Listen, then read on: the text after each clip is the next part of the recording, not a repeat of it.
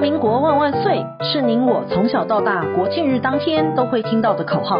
但当您进入职场开始追金赚财的人生后，中华民国万万岁就成为您我生活的一部分，因为岁月的岁换成了缴税的税。纳税是人民的义务，但节税是您我的权利，所以唯有正面对战，才有博胜的机会。聪明的您，就是要有强大的应税智商。每周二与五，Cindy 都会与您在空中一起练睡功，也欢迎大家持续练功。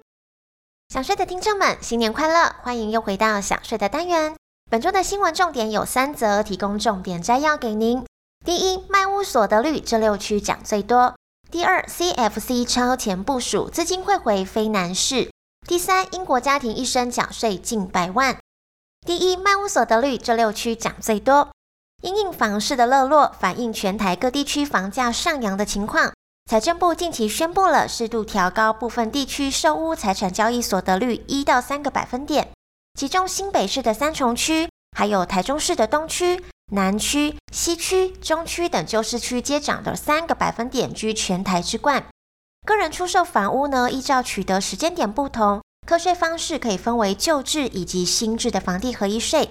按旧制的案件，若可以明确知道实际交易价格以及原始取得的成本，要以卖价减除成本来计算获利课税。如果无法证明或者是查清卖价或者是取得成本，就要依照财政部每年公布的个人出售房屋财产交易所得的标准来设算课税。例如，以房屋评定现值的一定比例来计算获利，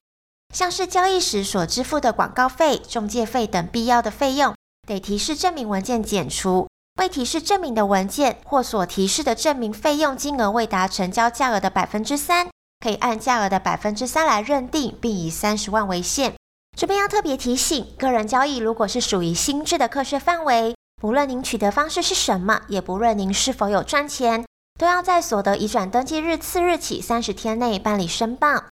新制的房地合一税当中，针对特定股权交易的样态，财政部释出最新的函释认定了。如果是间接持有且股权未过半，可以按关系企业各层比例相乘计算持股的情形，最后合并计算影响力作为认定房地合一税申报义务的标准。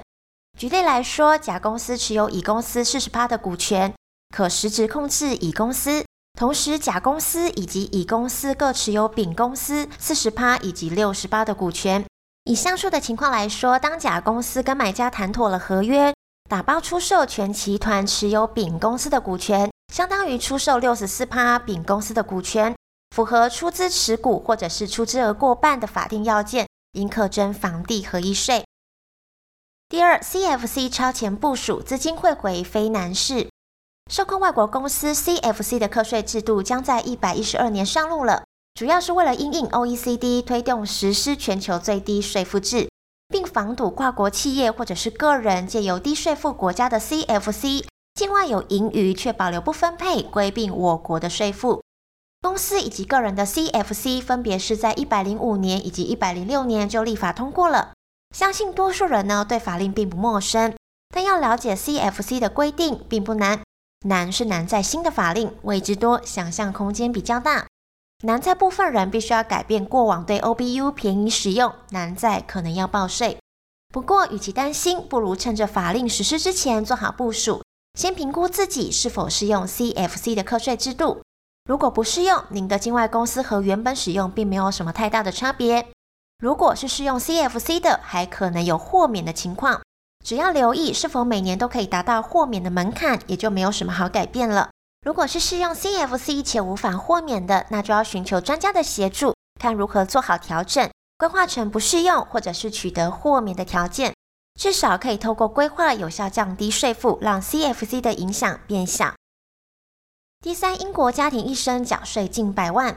英国纳税人团体预估了各种税负加在一起，英国家庭平均一辈子需要缴纳近一百万英镑的税负，折合台币将近三千七百多万。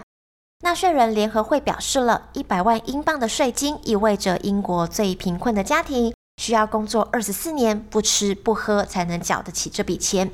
团体预估了英国普通家庭一生需要支付国民保险贡献金总额将近十八万英镑，市政税累计金额也将达到八万英镑。此外，他们还需要支付近四十八万英镑的所得税以及十九万英镑的增值税。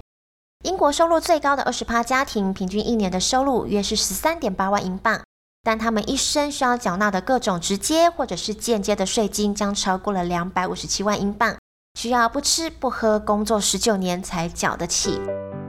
经营之神王永庆曾经说过：“您赚的一块钱不是您的钱，存下来的钱才是您的钱。”因此，学会节税可以为自己的财富进行另类的布局。想要知道更多节税的妙方吗？听享税 Podcast，并追踪卓越的粉丝专业，让您在潜移默化之间学习税务的知识。如果您有省税妙招或是法律上的问题，都欢迎您来信或是留言告诉我们，让我们为您指点迷津。本周的重要税务新闻，谢谢您的收听，想税祝您新年快乐。